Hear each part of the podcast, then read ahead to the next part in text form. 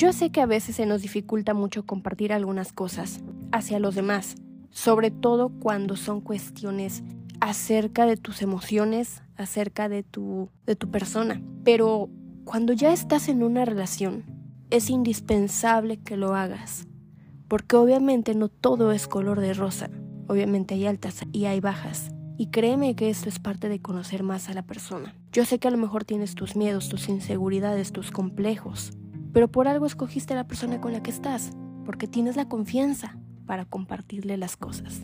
Mi nombre es Belén y te doy la bienvenida a mi podcast Mi forma de ver la vida.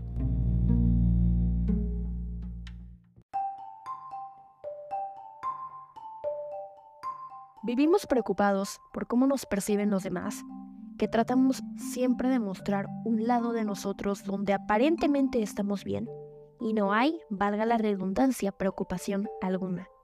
Qué ironía, ¿no creen?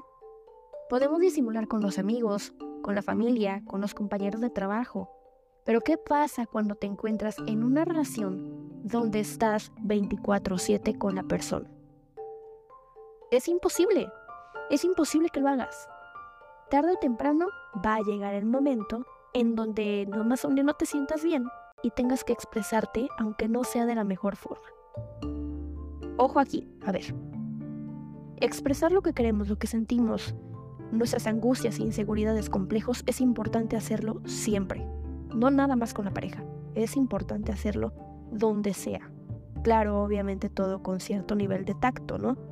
Pero es importante hacerlo sobre todo las personas que déjenme les comento que en mi caso, por ejemplo, no estábamos acostumbrados a expresar nuestros sentimientos de manera afectiva, digámoslo así, y nos cuesta trabajo. Te puedo decir ahorita que es reciente, si tú quieres, el hecho de que empecé a expresarme como yo quería, con quien tenía que hacerlo, tanto en mi trabajo como en mi vida personal. Así que no dejes de lado ese punto. A lo mejor habrá cosas que no te gusten tanto de ti, pero que tú lo digas es ser vulnerable, no débil. Ok, ahora, sabiendo esto, a todos nos ha pasado y llega el punto donde tienes que hablar con tu pareja y decirle el motivo por el cual estás como estás. Lo ideal sería que se lo dijeras de inmediato y tranquilo, pero sabemos que así no sucede, o al menos no a la mayoría. Como mujer te voy a decir una cosa. Yo la verdad a veces sí aplico el no tengo nada, todo está bien, cuando es todo lo contrario, o de plano me suelto a las lágrimas.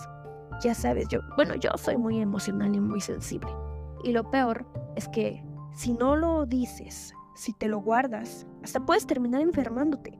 Ejemplo, estás en tu trabajo y todo y tienes un malentendido con alguno de tus compañeros, el jefe los regaña, pero sabes que tú no tuviste la culpa, que no fue tu responsabilidad y al jefe le vale madres y no te deja ni hablar.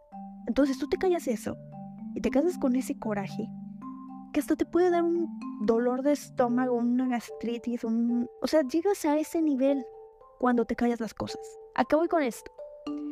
Es un hecho que es difícil hablar de nuestras emociones en general, sobre todo cuando son negativas y más cuando es hacia la persona que elegimos como nuestra pareja. Pero por algo la escogimos, ¿no creen? Por algo nos generó esa confianza. Entonces no tenemos que andar demostrando o andar fingiendo que todo está bien cuando a veces no es así. El vernos vulnerables al platicarle nuestros miedos, nuestras emociones y sentimientos más bajos, créeme que es parte fundamental para hacer que por medio de la comunicación se cree una conexión más íntima a nivel pareja, porque le estás confiando las partes de ti que a lo mejor no quieres que otros vean. Asociarlo con debilidad es un pensamiento muy ignorante y te lo digo porque todas las personas lo sentimos, lo llegamos a sentir y lo vamos a vivir más adelante. Todas, pero todas pasamos por eso. ¿Qué quiere decir? Que es completamente normal y la emoción que de pronto podamos tener también lo es. Sin embargo, el omitirlo con tu pareja y hacer como si todo estuviera bien es un gran error. Porque como te dije al comienzo, esto se puede hacer un cúmulo de cosas sin hablar y sin resolver que va a llegar al punto donde revientes con algo mínimo. Mentira no es. En lo personal hablar con mi pareja de esto, en algunas ocasiones todavía llega a ser complicado para mí. Pero sé que es un pensamiento muy ingenuo de mi parte creer que todas las cosas deben de ser perfectas. No, es necesario hablarlo. mostrarte tal como eres con tus errores, aceptándolos y buscando mejorar. Considero que es ideal para que tu relación crezca y que profundice más. Si no, sería muy lineal todo e inclusive te puedo decir que caería aburrido. Ahora, este tema yo lo escogí porque justo hace unos días me pasó todo lo que les estoy platicando y me di cuenta que no está padre aparentar que todo está bien, que no está padre guardarte las cosas, porque uno solito se hace la maldad, sobre todo cuando tienes una relación. Acuérdate que es bien importante tener esa comunicación de pareja en todo momento, pero sobre todo cuando te sientas abrumado. Acuérdate que tu pareja está para apoyarte y si no lo hace, ¿qué chingados haces ahí? Yo quiero que te pongas a analizar todo esto que te acabo de decir, porque tenemos muy mal los conceptos de vulnerabilidad y debilidad. El ser vulnerable a lo mejor es dar un paso al frente y exponer tal cual como te sientes a esa persona. El ser débil es hacer como si nada estuviera pasando, aparentar que estás bien, para que los demás no puedan ver eso que a ti no te gusta que vean. No creo que sea tan buena idea el hecho de hacerte el fuerte siempre. O a veces hay días en los que no tienes la actitud que te gustaría tener para hacer las cosas. Y es completamente normal. Yo, por ejemplo, tiendo a ser una persona sensible. Y hay días que de plano no me siento bien, que no me siento con ganas. Y trato, ahorita ya trato más que nada de hablarlo, pero sí me cuesta, les voy a decir una cosa. O sea, sí es complicado para mí.